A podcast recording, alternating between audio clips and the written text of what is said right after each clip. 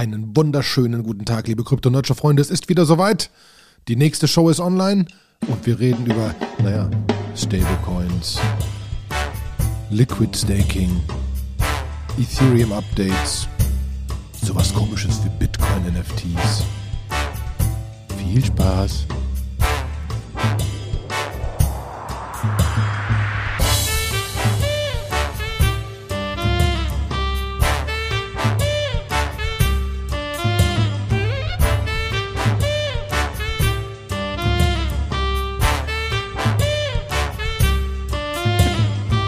Einen wunderschönen guten Tag, liebe Krypto-Nerdshow-Freunde. Es ist wieder soweit. Die nächste Folge ist am Start. Einen wunderschönen guten Tag, Sebastian.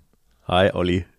Äh, hi, Olli. Ja, ja. Hi, Olli. Ja. Das ist, glaube ich, so mein, ist mein Standard-Intro. Das ist ja immer, du sagst immer, dann machst du den Kirmes-Opener Genau. und ich, Ich- ich sag genau, dann einfach nur Hi, Hi, Olli. Ist ja gut. Es macht doch nicht so eine Bohai. Ja. Ja, aber ist ja gut so. Ähm, und äh, besonders, äh, wenn wir so, also wir haben heute wirklich schöne, unterschiedliche Sachen wieder mal. Das finde ich. Also, und, und Sachen, über die wir wirklich reden. Also es sind ein paar Sachen, wo wir also viel Spaß haben werden. Das Ja. wird, glaube ich, eine sehr gute Folge. Dementsprechend fangen wir doch direkt ganz oben an in unserer wunderbaren Liste. Du hast da Lido 2.0 reingeschrieben. Ja, aber lass mal nicht, lass mal nicht ganz oben anfangen. Ich muss ihn noch ein bisschen Nein. umsortieren. Das ist mir aber so. später eingefallen. Wir können ja einfach irgendwie ein bisschen, bisschen News, ne? Also, ähm, vielleicht irgendwie was, was generell so am Markt passiert. Äh, e ENS, das sind die Domain Name Service für Ethereum, hat 10.000 Ether verkauft. Umgerechnet. Mal so. Ja, sind 16 Millionen US-Dollar, kam gerade noch ein Update rein, irgendwer hat mal kalkuliert, sind 13 Millionen, sind aber 16 Millionen. In einer Single Transaction hat den Markt auch so ein bisschen bewegt um so ein Prozent. Äh, Slippage war jetzt scheinbar egal, keine, keine Ahnung. Äh, die Etherscan-Transaktion ist auch irgendwo verlinkt. Ähm, ist spannend. Dann ähm, gibt's Ja, das, wobei das, da ja direkt die Frage im, im Dings kam, wofür die, wofür die im Chat kam, wofür die denn so viel Geld brauchen. Weil die sagen, 18 bis 24 Monate reicht ihnen das. Ich hoffe, sie nehmen auch wieder Geld ein, weil sie haben nur 40.000 ETH. Aber da muss ja schon eine Firma dahinter hängen mittlerweile. Ne? Wenn die mit Coinbase zusammen an Subdomains arbeiten, ist da irgendwie ein Partnerteam, das noch mit zehn anderen Partners arbeitet und bestimmt irgendwie, die brauchen ein Frontend-Team, die brauchen irgendwie ein paar andere. du hattest das also doch so geht schön auseinanderklamüsert. Willst du das nicht nochmal du durchrechnen? Ja, also meine Rechnung. Ähm, meine Rechnung ist, ich denke mal, wenn wir so Start, IT-Startup-mäßig nachdenken, sind 70, 80 Prozent People-Kosten. Der Rest ist Konferenzen, On-Site, Server, Gedöns. Steuerberater, Gedöns. Das, das ist einfach so. Ähm, aber 80 Prozent ist People-Cost. Heißt von den ja, 8 Millionen ungefähr im Jahr, sagen wir mal, ne, sind, äh, sind, sind, sind 80 Prozent, äh, sind das. Und das geht relativ schnell, weil ich würde mal behaupten, die haben ein Team von sechs, acht Leuten, die nichts anderes als Sales und Partnerships und sonst was machen und Marketing etc. Ne? Die müssen ja schon ein bisschen Werbetrommel rühren und mit Coinbase reden und so weiter und so fort. Die sind wahrscheinlich relativ teuer, 150.000 on average, keine Ahnung, die werden auch viele Leute in Amerika haben. Dann hast du bestimmt ein oder zwei Support-Teams mindestens, weil es sind eine ganze Menge Leute, die dann hin wieder eine Frage haben. Die sind vielleicht ein bisschen billiger, aber es sind trotzdem acht bis 16 Leute. Dann hast du ein Frontend-Team, äh, bestimmt, und zwei Backend-Teams. Du wirst irgendwas, die werden, die haben da auch Server dahinter und sonst was Zeugs. Ähm, die haben einiges zum Bauen mit den Contracts und wie das Ganze funktioniert und wie das mit wem integriert wird. Und für so Partnerships müssen die was bauen. Und das Frontend muss ja auch einfach maintained werden und da brauchst du einfach ein paar Leute für. Prompt bist du da auch schon mal bei 16, 20, 24 Leuten. Ähm, die auch eher ein bisschen teurer sind, sagen wir auch 150. Und da kommst du ultra schnell auf 10 Millionen, die du einfach im Jahr kosten hast. Und die haben die gar nicht. Das heißt, sie müssen sogar ein paar weniger Leute haben. Aber wenn die jetzt 30 Leute sind, wird mich das nicht wundern. Äh, Das hat jedes Startup aus der linken Hosentasche quasi, wenn die ein wirklich erfolgreiches Ding haben. Man muss ja sagen, INS ist erfolgreich. Ne? Deswegen. Genau, es kommt ja auch Geld rein, ne? Die machen ja, verkaufen ihre Domains und du musst sie dann auch refreshen. Also es ist so ein Domain-Kauf-Business wie alle anderen auch. Ne? Genau. Wenn du halt nicht, nicht bezahlst, dann expired das halt irgendwer, dann kauft sie anders. Ist halt jetzt die Und jetzt ein Frage. Sedo, ein Sedo hier hat hunderte von Leuten, ne? genau. die halt Domain Brokerage machen. Und das Ganze ist ja nicht mehr wegzudenken. Seitdem es in Smart Contracts on Vogue gewesen worden ist, dass du ähm, dir für bestimmte Smart Contracts nicht auf die Ethereum-Adresse des Smart Contracts verlinkst, sondern auf die ENS-Adresse, was dir dann nochmal Vorteile gibt bei zum Beispiel Upgradability, weil du dann, wenn du einen Smart Contract upgraden willst, kannst du die darunter liegende, kannst du einfach der ENS-Adresse sagen, die soll jetzt auf eine andere Ethereum-Adresse auflösen und hast den Smart Contract geupgradet. Was definitiv ein Vorteil ist. Mhm. Dementsprechend äh, glaube ich schon, dass da, und da wird auch noch einiges kommen. Ne? Also es gab mal, wir haben auch immer drüber geredet, Coinbase hatte irgendeinen äh, Tweet vor Ewigkeiten mal rausgeschickt, dass die dran arbeiten, wie du irgendwie über ENS-Subdomains auf deine Konten bei Coinbase und so weiter verlinken kannst und dann da wieder Rechte vergeben kannst und so weiter. Also da sind ja an einigen Sachen dran, die da noch kommen werden. Deswegen finde ich das komplett gerechtfertigt und gar nicht Ist so, oh mein Gott. Ne? Ähm, Aber 10.000 Ether so in einer Transaction zu verkaufen, ist auch schon irgendwie ein bisschen bold. Da hätte ich jetzt auch mach, gedacht, dass die einfach auf so irgendeinen so für jeden, Furz, den ich mache, mache ich immer so eine Testtransaktion mit so ein paar, äh, mit so ein paar Weiß, damit ich irgendwie weiß, dass es irgendwie klappt, dass es irgendwie geht. so. Und, da hätte ich äh, auch und, gedacht, das müssen die doch ja. über einen Market Maker machen, der das auf Börsen verteilt oder was weiß ich was. Ja, das hätte ich auch gedacht, dass es irgendwie irgendein Over-the-Counter-Deal ist, dass es jetzt nicht irgendein Pool-Drained oder so, ne? Ja, Aber wahrscheinlich also. ist auch einfach, hat Ethereum jetzt so eine, ein Volumen, ja, ähm, ich guck's gerade mal nach, äh, dass einfach dann wahrscheinlich, das klingt total viel, 10.000 ETH und irgendwie 16 Millionen, aber ist es wahrscheinlich gar nicht. Ne? Ähm, ich guck mal, Ethereum ist äh, Rang 2, Volumen ist, das sind viele, sind 8 Milliarden Volumen, ja. Da ist dann halt einfach 16 Millionen ist da nix. Ja, genau. Deswegen geht das schon. Ja.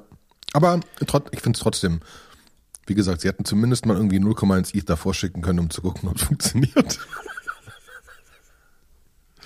ja. Es funktioniert ja. alles. Ja, genau. funktioniert genau. alles. Was gibt's noch? Es gibt so ein bisschen, es gibt so ein bisschen äh, Alarm von der Regulierungsfront. Es gibt ein äh, sehr gutes Write-up zur Operation Choke Point 2.0. Ähm, war mir neu, äh, wusste ich nicht. Ich wusste, es gab, da steht so drin, es gab schon mal das Operation Choke Point 1.0 und das ist irgendwie gestoppt worden. Ja, äh, wer das irgendwie nicht durchlesen will, es ist halt irgendwie, wie kann Krypto ganz hart äh, reguliert werden, wenn nicht sogar komplett gebannt werden. Ja, ähm, äh, Carter hat das irgendwie äh, aufgeschrieben ähm, und äh, ja, ähm, es ist, es ist viel drin. Es ist einfach irgendwie, sie, sie gehen natürlich auf viele Sachen ein mit, mit, ähm, mit FTX und so weiter, was da irgendwie schiefgelaufen ist und wer irgendwelche Aufseherfunktion übernehmen soll. Ist es die FDIC? Ist es irgendwer anders? Äh, und was ist erlaubt, was ist nicht erlaubt? Aus diesem Dokument ist natürlich jetzt noch nicht durch, aber es, es kommt irgendwie, sind zwei Tweets entstanden von Brian Armstrong und Jake Chervinsky. Brian Armstrong ist der CEO von Coinbase. Da hat er gesagt, we are hearing rumors that the SEC would like to get rid of crypto staking in the US for retail customers. Also ähm, das wäre krass.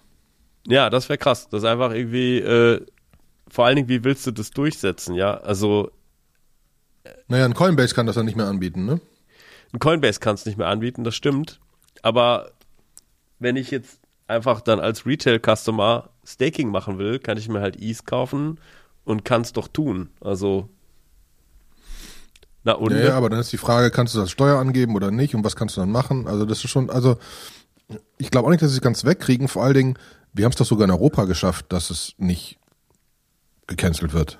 Und es ist einfach eine unfassbare Säule, äh, wie Krypto funktioniert. Ne? Also man kann sich nicht auf der einen Seite als Regierungsinstitution darüber beschweren, dass Bitcoin mit seinem Proof of Work so viel Elektrizität genau.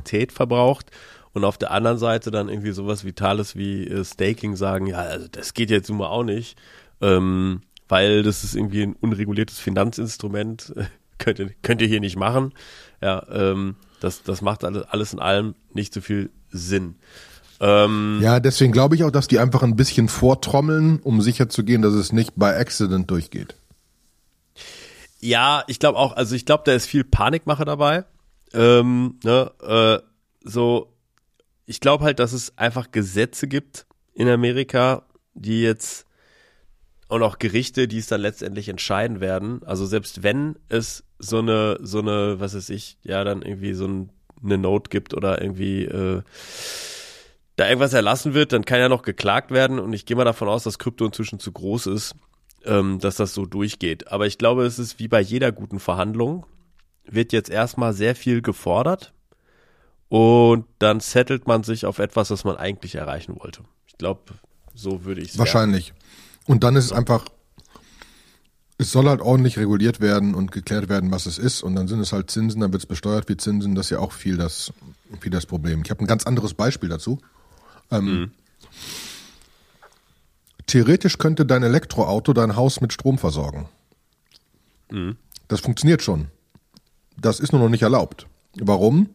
Weil du dann zur Arbeit fahren könntest, dein Auto laden und dann nach Hause fahren und dein Haus befeuern. Das ist ein geldwerter Vorteil. Oh yeah. Deutschland so, ne? und deine und, Steuern. Ja, genau. So, das ist halt einer der Punkte, warum das noch nicht geht. Technisch geht das einwandfrei. Hm? Können auch schon die ersten Autos, können auch schon die ersten Anlagen und so weiter, alles gut. Und vor allen Dingen, ähm, so, ein, so, eine, so eine 12 Kilowatt Batterie kostet dich ein paar tausend Euro, wenn du die ins Haus hängen willst. Und so ein Tesla also 100. Das ist für mich eins ich habe ja, ich bin ja gerade in dem Prozess, mein Haus mit Solar und dem ganzen Gedöns auszustatten. Und ich finde es immer so, dass da beißt sich so die Katze in den Schwanz. Du sprichst mit so einem äh, Heizungsinstallateur und sagst ihm, hey, pass auf, ich hätte jetzt auch gerne mal so eine Gas-Wärmepumpe und ich hätte dann bei der Gelegenheit auch gerne eine äh, Solaranlage auf dem Dach.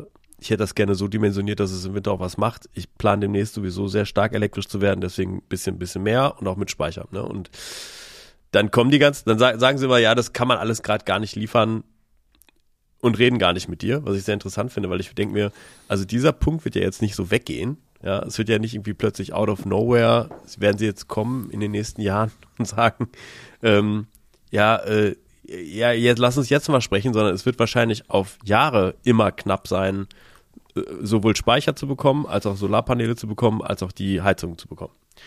So, ja. und ähm, wenn sie da mit dir sprechen, sagen sie, das ist sauteuer. Und da frage ich mich, wenn dich, also jetzt irgendwie so ganz grob, du zahlst momentan knapp ein Tausender pro Kilowattstunde bei Speicher, ne? Mhm, Aber wenn du ja. dir so ein, so ein, äh, so ein Elektroauto kaufst, so ein Zoe oder so, da sind ja auch 10.000 Kilowattstunden Speicher drin. Da kostet irgendwie das ganze Auto 24.000 Euro, wo ich mir irgendwie denke, so, wie machen denn die Autohersteller das? Das ist für mich gefühlt eine unfassbare Diskrepanz, was so ein E-Akku-Auto kostet, äh, im Auto kostet, versus der steht dann im Keller. Ich glaube, ich habe 96 Kilowattstunden im Tesla, ne? Irgend sowas. Ja. Irgendwas zwischen 90 und 100. Ja. Habe ich also für das Auto Wahnsinn. nichts ausgegeben oder was? Ja, genau. Macht keinen Sinn. Keinen ja, Sinn. Deswegen, das ist einfach, weil es Gras und dann, und dann finde ich immer so, das ist aber sehr teuer. Lass mich das doch meine Entscheidung sein, ob ich das sehr teuer finde. Das ist ja nicht deine Entscheidung. Verkauf's mir doch erstmal. Und hm. wenn ich meine oder Wärmepumpe erst in einem Jahr kriege, dann lass doch mich entscheiden, ob ich okay damit bin, dass sie erst in einem Jahr kommt. Aber wenn ich sie in einem Jahr bestelle, braucht sie wahrscheinlich Dann dauert es wieder ein Jahr. Genau, dann dauert es wieder zwei. Das ist Wahnsinn. So, dann haben wir noch ein bisschen was zum Thema. Ähm, es gab so ein bisschen Fear, Uncertainty and Doubt um das Thema Uniswap, ob die eigentlich im Prinzip von Andreessen Horowitz kontrolliert werden. Kam irgendwie vom Binance CEO, CEO, der gesagt hat irgendwie so, ja, hey, hier das Voting, eigentlich haben die so viele Tokens, dass die alles ähm, durchregieren können. Ähm, und ist dann, ist dann so ein bisschen entkräftet, entkräftet worden. Sie haben dann gesagt, so ja, also ja, wir haben viele Tokens, äh, sie haben aber auch sehr viel an verschiedenste Gruppen delegiert davon, an den Voting Rights. Äh, das heißt, und ich glaube, 15 Millionen setzen sie irgendwie selber ein, 15 Millionen Votes, und die anderen haben sie, glaube ich, irgendwie delegiert. Ich weiß aber auch nicht, wie viele es sind. Aber äh, da sind auch alle irgendwie so ein bisschen auf dem, aus dem so. Ja, wobei das ja so mehr so, das ist ja mehr so, so, also das ist halt das Typische bei VC, das schon doof ist. Die haben halt in Layer Zero investiert und wollen, dass Layer Zero die Translation Cost, die, das Translation System von ETH zu BNB wird. Mhm. Und Uniswap will das äh, und und und und Binance will, dass Uniswap auch auf BNB läuft. Und die hätten aber gerne irgendein anderes System, um die Bridge zu machen, irgendeine irgendwas Bridge. Mhm. Und das will aber Andreessen Horowitz nicht. Ist das jetzt verwerflich? Weiß ich nicht. Ähm, besonders wenn es keine schlechtere Lösung ist. Ähm, aber es ist halt so, wenn du einen VC hast, der nun mal 20 Prozent da und 20 Prozent da hat, dann versuchen die ihre, ihre Interessen zu wahren. Das, also das, der Binance-Typ versucht ja auch seine Interessen zu wahren. Dann direkt draufzuhauen und zu sagen, das ist nicht decentralized. Ja, du, wahrscheinlich haben die Gründer eh auch einen großen Anteil davon und dann ist es auch nicht decentralized. Also deswegen, ja. das ist so ein bisschen wieder so diese hier.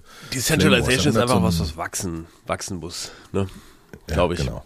Ne? Mhm. Da sind ja zumindest die großen VCs mittlerweile so, dass sie sagen, wir dürfen, wir, also wenn ein VC einen normalen Deal macht und sagt, ich mache jetzt eine Series A von einem Startup, dann wollen die normalerweise 20 Prozent haben für ihr Investment.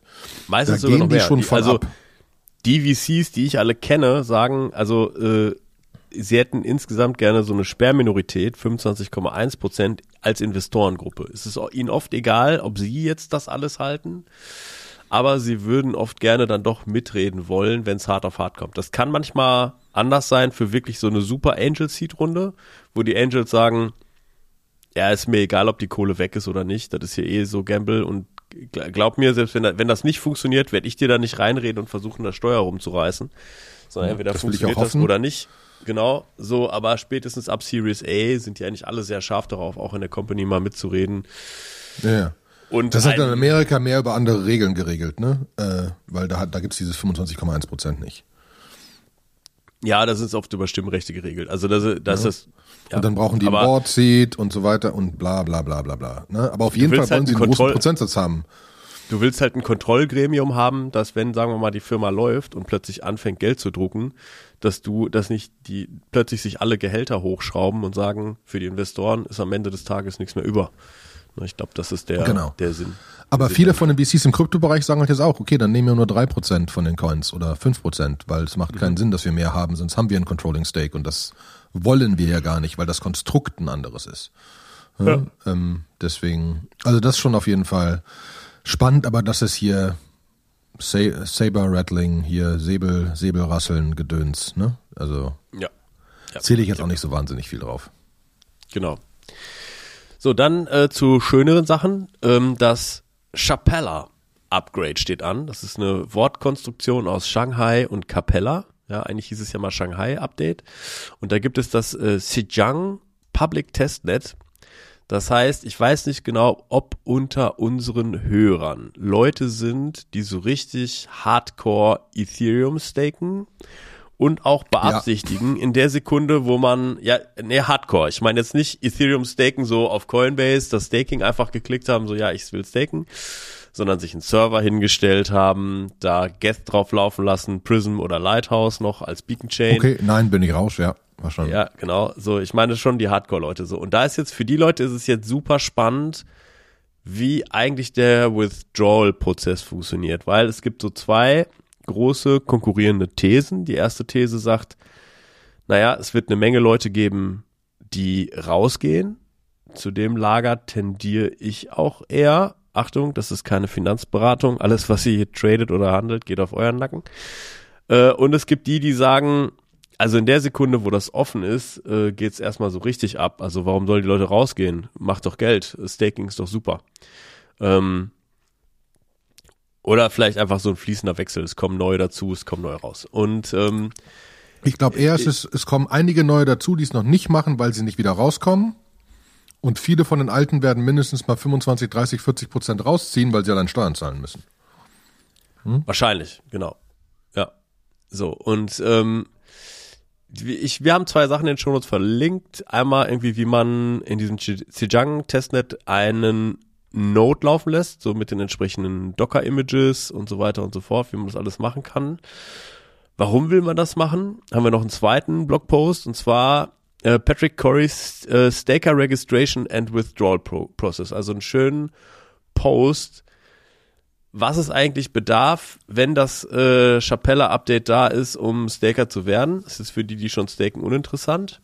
Aber vor allen Dingen, wie der Withdrawal-Prozess funktioniert.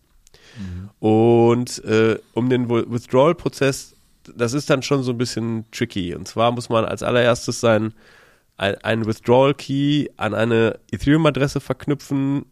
Das muss man mit einem sogenannten BLS Withdrawal Key tun.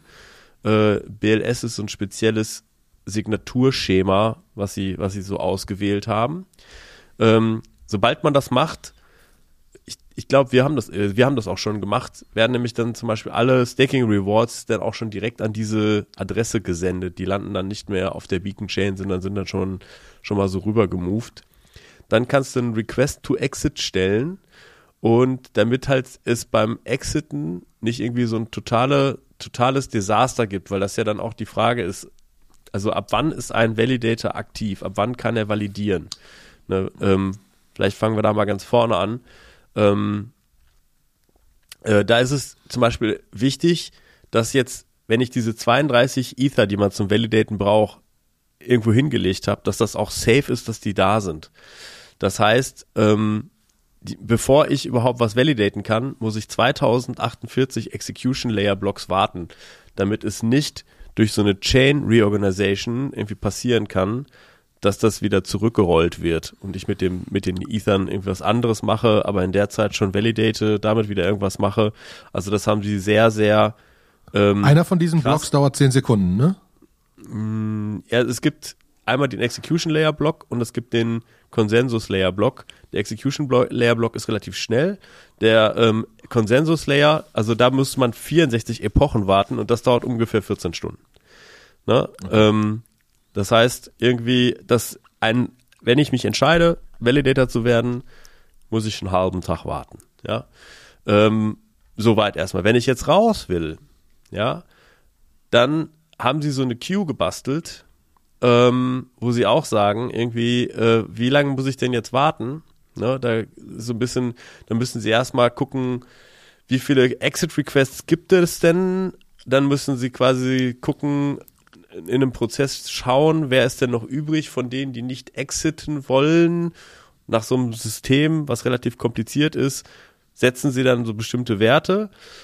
Und der Best Case ist eigentlich, ein Validator kann nach fünf Epochen exiten. Der Worst Case, wenn das sehr viele gleichzeitig tun wollen, ja, also angenommen irgendwie 500.000 Validator wollen alle gleichzeitig ex, äh, exiten, dann dauert das einfach 72.000 Epochen. Das sind ungefähr 300 Tage. Ja. Das ist jetzt eine sehr breite Spanne, was dazwischen ist. Genau wissen weiß halt Bisschen. noch keiner. Ja, genau, das weiß halt noch keiner. Das wird Weil keiner halt weiß, was passiert. Okay. Keiner weiß, was passiert, ne? Sind jetzt irgendwie, äh, wollen jetzt irgendwie 100.000 raus, kommen neue dazu. Wie verhalten die sich zueinander? Es kann wirklich sein, dass wenn du raus. Aber diese Funktion ist in Abhängigkeit von wie viele rein und, also wie viele, wie viele das Netzwerk sich vermindert. Ja. Wenn, wenn 100.000 reingehen, 100.000 rausgehen, geht das relativ schnell. Ich glaube ehrlich gesagt nicht. Ich glaube, so wie ich es verstanden habe von dem Code, der auch gepostet ist, ist sind das zwei verschiedene Prozesse. Ähm, okay.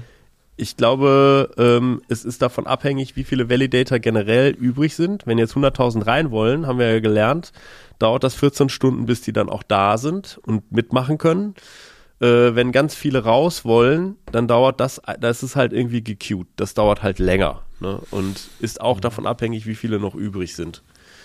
So, ganz, ganz grob. Wen die Details investieren, der soll sich einfach das alles mal durchlesen. Das mündet dann auch dann halt zum Beispiel da rein, wenn man halt irgendwie genau das macht und sagt, hey, ich will raus, ich brauche meine Kohle, ich muss die Steuern bezahlen, dann ist es auch jetzt der gute Zeitpunkt gekommen, dieses Chapella, die ganzen Docker-Images zu nehmen, die da drin verlinkt sind, mal die laufen zu lassen und mal so einen Dry Run von dem Withdrawal-Prozess durchzuspielen. Weil ich glaube, es ist nicht ganz easy. Es ist nicht, es ist nicht eine schöne Seite, auf die ich draufklicke und sage Connect with Metamask, unstake, so, so, sondern so, ja, es, es, ist, äh, es ist komplexer. Ne? Also ich gehe mal davon aus, dass halt dass Leute dann für einen auch machen. Ne? Und das haben sie dann auch schon angekündigt. Jetzt kommen wir jetzt nämlich zu dem Punkt ganz oben auf der Liste. Lido 2.0.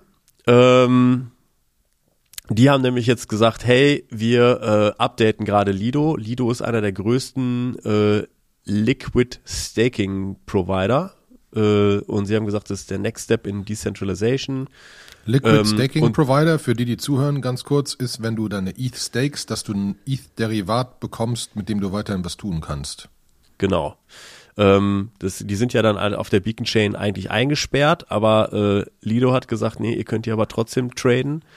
Ähm, weil sie immer genug Leute haben, die staken wollen und Leute haben, die äh, es nicht wollen. Deswegen arbeiten sie da mit so einem Puffer. Und ähm, die haben jetzt halt gesagt, haben halt irgendwie ganz viel announced, dass sie halt einen Staking-Router haben, der eigentlich für dich komplett diese Wartezeiten eigentlich abstrahiert. Ähm, sie ermöglichen dir Withdrawals, ähm, halt für, fürs Off-Ramping äh, aus dem Ding. Sie erklären so ein bisschen, wie das Ding halt, wie der, wie der Router funktioniert ähm, und ähm, wie sie bestimmte Modules, also Module in dem Ding dann auch machen und gehen dann auch nochmal auf das, äh, auf die Withdrawals ein, sagen einfach Withdrawals, du kannst äh, Staked ETH, also dieses Derivat, in einem 1 zu 1 Ratio für dein ETH traden. Also das ist eigentlich kein Problem. Du musst warten, wie lange das dauert, weiß keiner. Und äh, sie, sie haben, das fand ich ganz schönes Detail, äh, sie haben zwei Withdrawal-Mechanismen ähm, in das Protokoll eingebaut, den Turbo und den Bunker-Mode. Ja, der, der Turbo-Mode, das ist der, äh, der Default-Mode, äh, der eigentlich dir ermöglicht, auch dann, wenn du raus willst, der eigentlich diese, diese, ähm, äh, diese Waiting Times für dich abstrahiert. Also wenn sie genug im Pool drin haben, ähm, kannst du dein ETH schon sofort machen und sie, selbst wenn der äh, Validator jetzt noch nicht geexitet ist, hast du eigentlich schon dein ETH. Und der Bunker-Mode ist, ähm, wenn es ein Katastrophenszenario gibt, dann, dann lassen okay. sie Lido im Bunker-Mode äh, laufen, ja. Und äh, ich glaube, ehrlich gesagt, dann kommst du nicht mehr an deine ETH so ohne weiteres dran. so, ja. Okay. Ähm, ich, aber es wird auch nur in einem Absatz eingegangen, sagen, orderly process withdrawals under catastrophic scenarios Bunker Modus proposed, ne? Und dann irgendwie, sie wollen es ermöglichen, dass jetzt nicht irgendwie Staker sehr stark darunter leiden, dass irgendwas Schlimmes mit dem Ethereum-Netzwerk passiert. Ach ja, ich weiß. Ja gut, nicht. aber das heißt, die sagen einfach theoretisch, ähm, hey, wenn wir gerade 20 Leute haben, die 32 ETH reintun wollen und 20 Leute haben, die 32 ETH raustun wollen, dann swappen wir das einfach hin und her und machen eigentlich gar nichts und alle sind glücklicher. Ähm, das ist der Turbo-Mode, genau. Das ist der Turbo-Mode. Und der Bunker-Mode. Wenn es halt nicht aufgeht, dann müssen sie halt gucken. Genau. Da müssen sie halt, müssen sie halt gucken. Sie, so. sie brauchen halt quasi einen Ausweg, dass der Turbo-Mode ist so, wie wir glauben, dass es funktioniert, aber wenn es nicht funktioniert, dann haben wir halt eine andere Methode. Abgefahren. Ja, das wird spannend, aber dauert noch zwei, drei Monate, ne? Ja, Oder also schon, ähm, wir haben das Core Devs Call Video verlinkt. Das war am 4. Februar. Und am 4. Februar haben sie gesagt, in der nächsten Woche, 4 plus 7 ist 11, also in zwei Tagen, ähm, wollen sie nochmal einen Call machen und da wollen sie die Epoche festlegen, in der das Update live gehen soll. Okay. Das klingt ja nicht mehr so weit fern. Nee, sie hat mal gesagt März. Aber kann auch April krass. werden, kann auch, ja. Da bin ich ja mal gespannt. Da bin ich ja mal gespannt. Ich glaube halt fürs Netzwerk wäre es wahrscheinlich irgendwie schlau gewesen, irgendwie das so zu bauen, dass man Denksharding noch mit dabei packt. Ich habe irgendwie das Gefühl, man gibt jetzt in so einem Bärenmarkt noch die Möglichkeit, noch krasser eigentlich rauszugehen und den noch Markt noch weiter runterzudrücken. Vielleicht auch ganz schön, kann man als Chance sehen. Ah, Wenn see. es so ist. Wenn es so ja, ist. muss halt so. irgendwann raus. Ich denke, es, du hast schon recht, es wird einige geben, die da irgendwann raus wollen. Das ist keine Frage, die sind jetzt lang genug drin. Die sind jetzt ja? lang genug drin. So, wo wir jetzt bei den ganzen Leuten sind, die halt alle so ein bisschen unterkollateralisieren, haben wir noch Frax Finance. Da bist du ja auch ein großer Fan von. äh, wir hatten ja mal eine ganze Frax Finance Sendung, müssen wir nochmal raussuchen und verlinken. Ähm, und da gab es jetzt ein bisschen einen leichten Shitstorm, weil Frax Finance geht gerade, muss man sagen, gerechtfertigterweise nach meiner humblen Meinung, äh, gerade richtig schön ab, weil es sieht so aus, als würde ähm, also Frax Finance hat ein Liquid Staking Prozess, Protokoll, was immer gebaut und soll das Default äh, für irgendwie WETH irgendwas ein. Ne? Ähm, das Spannende ist, wo sich halt Leute darüber aufgeregt haben, ähm, wenn du wenn du einen ETH, oder machen wir es einfacher, wenn du 10 ETH an Frax Finance gibst, dann kriegst du erstmal Frax ETH. Und wenn du die dann stakest, dann werden nur in Anführungszeichen 90% gestaked und 10% gehen irgendwie in einen, in einen, in einen, in einen weiteren Pool, wo die quasi Market Making mitmachen, äh, wo die Liquidation äh, äh, Providing mitmachen, LP mit herstellen. Und die minten da quasi nochmal extra ETH, Frax ETH etc., so dass, so, so dass alle dachten, hey, ihr generiert da zusätzlich noch was und so weiter. Das ist ein bisschen komisch. Wurde aber dann invalidiert in einem, in einer weiteren Tweetfolge.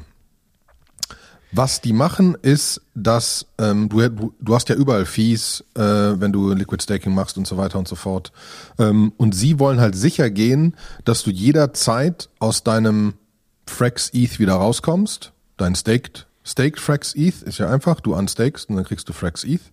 Ähm, aber du willst aus dem Frax ETH hier wieder raus. Dafür brauchen die einfach liquide Pools auf irgendwelchen dezentralisierten Börsen, die automatisch gehandelt werden. Und damit haben die angefangen, einfach mit allem, was du eingibst, zehn Prozent wird in diese Pools gepackt. Dieser Wert ist aber variabel. Hm. Wenn du rausgehst, ist es, ist es in dem Protokoll so, also wenn du jetzt einen ETH reintust, für ein Jahr kriegst sieben Prozent, keine Ahnung, tust einen ETH rein, kriegst einen ETH, äh, wird, wird irgendwie, ähm, machen wir es einfacher, wie das interne Protokoll funktioniert, ist nicht wichtig Du kriegst quasi 90% gestaked und 10%, irgendwann weniger, kriegst du 95% gestaked und 5% geht in diesen Pool, mit dem die Liquidität providen. Da wird ein bisschen mehr generiert, ähm, aber wenn du rausgehst, ist alles wieder auf Null und du kriegst deinen einen ETH und deinen Return zurück. Und das mhm. ist alles voll automatisiert, wie immer bei Frax, ähm, und halt äh, voll in Smart Contracts und wurde auch nochmal von dem, von dem Frax-Gründer nochmal ordentlich erklärt und so weiter. Ähm, dass es einfach nur darum geht, diese Liquiditätsmaschine dahinter zu haben, um halt sicher zu gehen, dass du immer rein und rauskommst, dass du nicht irgend so einen Squeeze hast, dass plötzlich kein, kein Frax ETH, ETH Pair irgendwo da ist und du nicht mehr aus deinem Frax ETH rauskommst. Und das wollen die damit vermeiden. Ja. Und das ist ja grundsätzlich schon ganz nett. Du bist nicht überzeugt. Doch, also ich finde Frax ein super Projekt. Die sind ja auch irgendwie, als jetzt alles zusammengekracht ist, haben die ziemlich gestanden wie eine Eins. Ähm, mhm. Also so gesehen, das ist schon alles äh, amtlich. Ähm, es gibt trotzdem ein Szenario. Es gibt das Szenario, dass ähm, die Welt zusammenbricht und dann ist in den Pools, die sind ja auf einer quadratischen Kurve oder generell auf einer Kurve, der Pool ist auch ein Curve-Pool. Und dann, sind, dann kann es dir passieren, dass du dass sich der Preis zwischen ETH und Frax ETH unter Umständen sehr krass auseinander bewegt, dass du halt irgendwann nur noch Frax ETH da drin hast und keine ETH mehr da drin hast, weil die halt alle rausgestaubsaugt worden sind. Und dann hast du da unter Umständen einen schlechteren Umrechnungskurs. Das stimmt. Aber das ist bei den quadratischen Kurven immer der Fall. Was ist Dafür geht dann die Welt unter. Und heißt aber keiner glaubt mehr an das Frax ETH Thema. Weil genau, ich erinnere mich jetzt.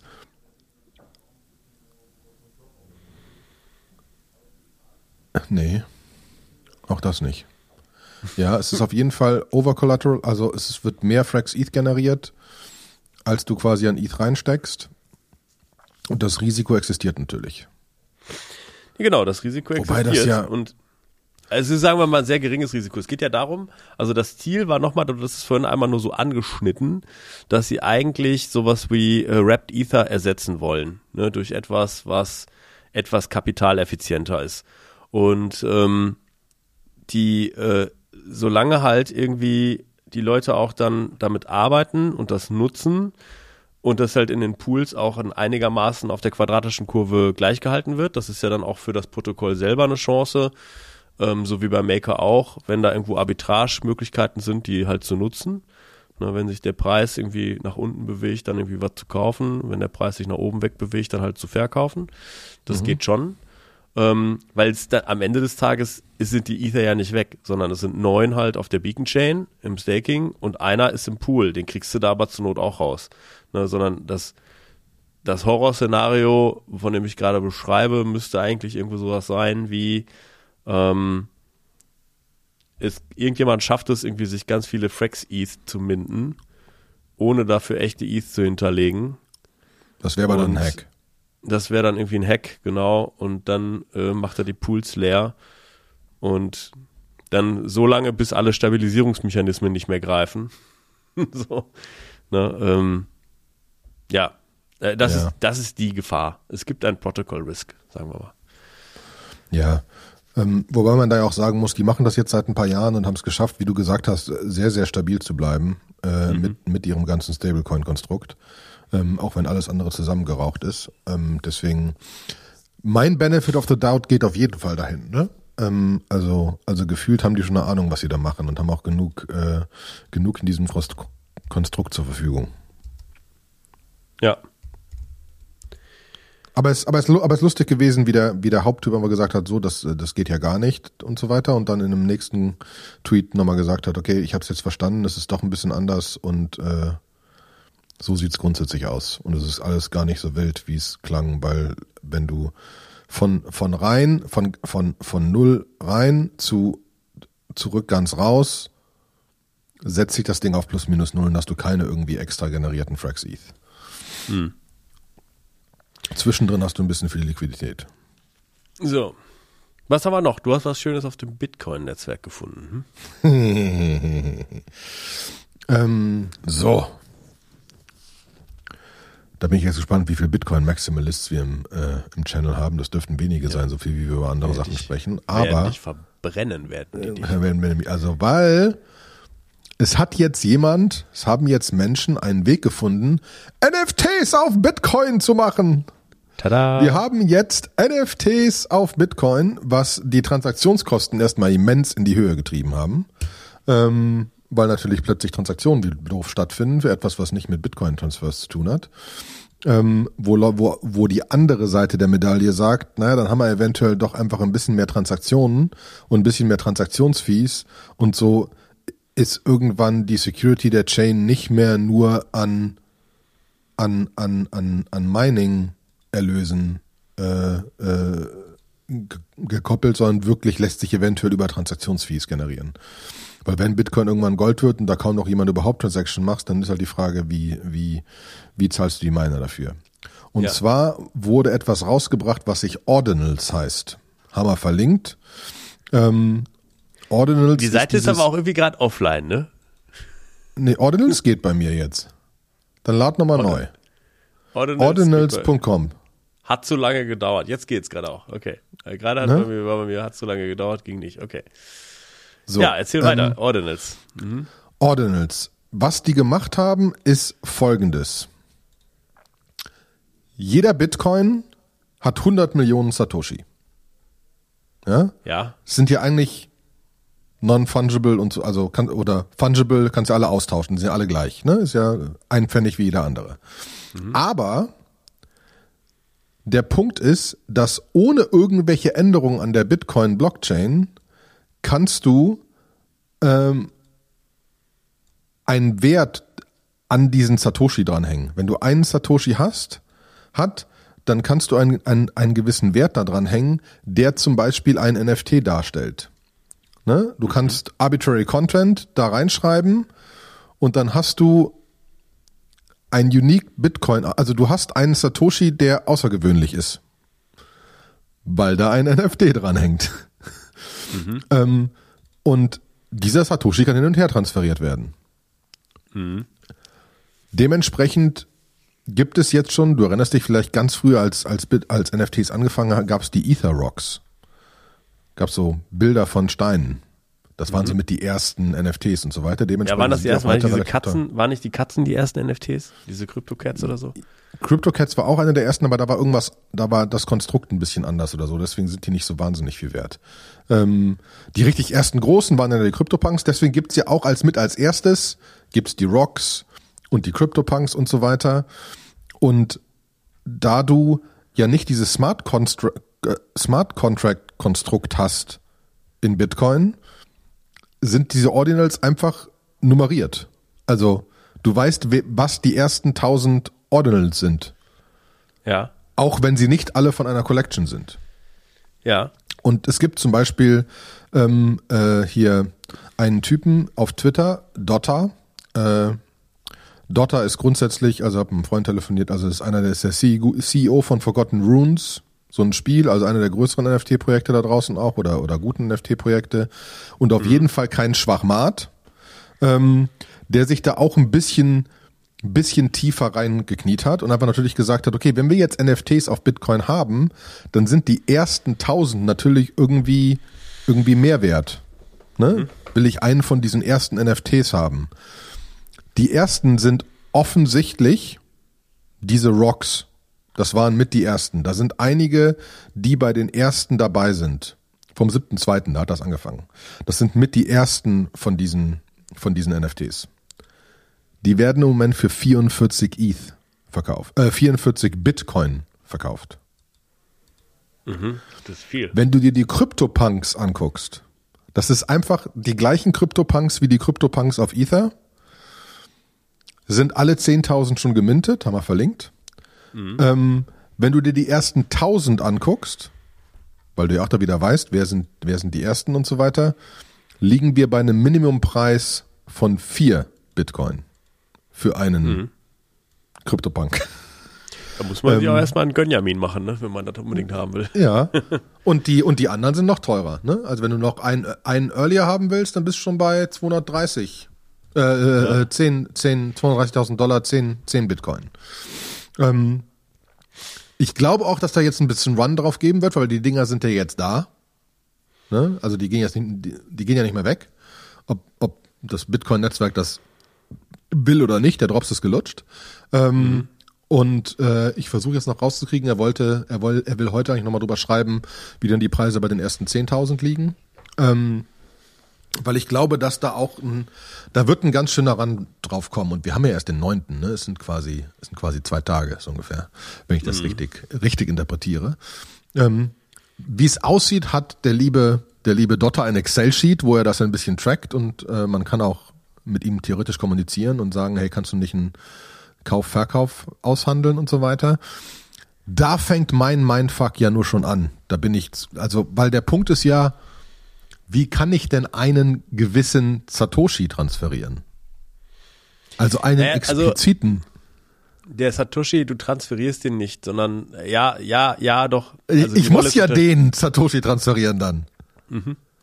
Wir haben plötzlich in Bitcoin Satoshis, die anderes sind als andere Satoshis. Die haben halt eine Inscription, ne? Das ist Da Idee. hat jemand ein X auf den Pfennig gemalt und jetzt will ich den X, jetzt will ich den Pfennig verkaufen muss für den Transfer aber 8 Pfennig ausgeben oder 120. Ja. Ähm, und dementsprechend muss ich meinen einen Satoshi mit ganz vielen anderen koppeln und sicherstellen, dass mein einer aber auf jeden Fall transferiert wird. Mhm. Und ich darf den auch nicht aus Versehen transferieren, wenn ich einfach, also ich kann ihn nicht in, also nach meiner Interpretation kann ich den nicht in normales Bitcoin-Wallet packen, weil da wird er ja aus Versehen transferiert. Also ich habe noch nie die Satoshis ausgewählt in meinem Bitcoin-Wallet, die ich jetzt transferiere. Mhm. Also ähm, da muss ich auch zugeben, weil ich erst vor drei, vier Stunden angefangen habe, mich da ein bisschen genauer reinzuklien. Da muss ich auch noch genauer, genauer gucken, wie das genau transferiert wird. Wenn man das selbst machen will, wenn man, also es gibt ja noch relativ viel Zeugs, wo das du noch minten kannst, theoretisch. Kannst du machen. Ähm, der Punkt ist aber einfach, dass du eine Bitcoin Full Node betreiben musst. Hm? Also mhm. wenn du, wenn du, wenn du selbst das tun willst, musst du eine Bitcoin Full Node betreiben und dann irgendwie irgendwelche wilden Sachen machen, um das irgendwie selbstständig hinzukriegen. Ne? Ja, du musst die Transaktion halt ausführen können. Ne? Das kannst du ja, ja genau. nicht, äh, also so, so wie ich es verstanden habe. Genau. Und das ist nicht ganz so einfach. Das ist nicht ganz you so need einfach. a full unpruned Bitcoin nose with a TX index set and also need to sync the odd wallet before you can inscribe. Mhm. Die Odd Wallet ist das Wallet, was das kann, ne? Ja. Ich glaube, das ist der Trick, dass du halt das Ordinal Wallet hast, wo das drin steht. Also das alten Wallet hast, was die Technologie unterstützt. Ja. Hm? Und dann kannst du halt gucken, theoretisch. Spannend. Jetzt haben wir JPEG demnächst auch auf der ja, JPEGs, JPEGs auf der JPEGs auf der wunderbaren äh, wunderbaren Bitcoin Blockchain und Gott, ich würde jetzt so gerne so so unglaublich gerne in so Hardcore Bitcoin Maximalist. Also es gibt effektiv schon die Diskussion, dass Bitcoin-Leute gesagt haben, wir müssen die Das müssen wir, wir müssen die. Full Nodes blocken, die das irgendwie machen und so weiter. Ne? Wir müssen das 100% unterbinden. Vor allem das Lustige ist, diese Leute, die sagen, Bitcoin ist komplett, also das kann niemand stoppen und reden jetzt darüber, es zu stoppen. Ne? Ja, Wahnsinn, ist schon ne? lustig. Also ist Ja. schon echt lustig. Deswegen, ähm, ja, muss man sich das mal, äh, glaube ich, genau angucken. Das könnte, das könnte der geile heiße Scheiß oder der komplette Schwachsinn werden. Let's see, let's see, let's see. Ich finde es spannend. Immer Ja, wenn neue Sachen auch. gebaut werden, finde ich echt gut. So, wir Neue, neue, äh, neue Sachen gebaut, immer spannend. ja, wir sind nur noch 10 Sekunden weg von unserer 45 Minuten Schallmauer. Dann können wir noch sagen, Die dass ihr alle in den Telegram-Channel kommen sollt. Kommt in den Telegram-Channel, da wird ordentlich geredet und so. Wir haben aber jetzt Topics. hatte- Ja, wir haben Topics. Wir haben letztens sind Fragen gestellt worden, sofort haben fünf Leute geantwortet, weil ich total geil fand irgendwie und Ja, ja. Ähm, super Community, richtig viel los. Da hört man dann auch von solchen Sachen, wenn wir die jetzt erzählen, da hört man die dann auch so sehr live, wenn das auch passiert. Ähm, Mhm. das heißt, wenn ihr den richtigen Full Crypto Scoop haben wollt, kommt in den Telegram Channel und stellt uns Genau. Fragen, erzählt. Ne? Finde ich gut. Ansonsten habe ich auch gar nicht mehr zu sagen. Angenehme Nee. Woche noch, Uli. Ja, gleichfalls. Vielen Dank. Tschüss alle miteinander. Sehr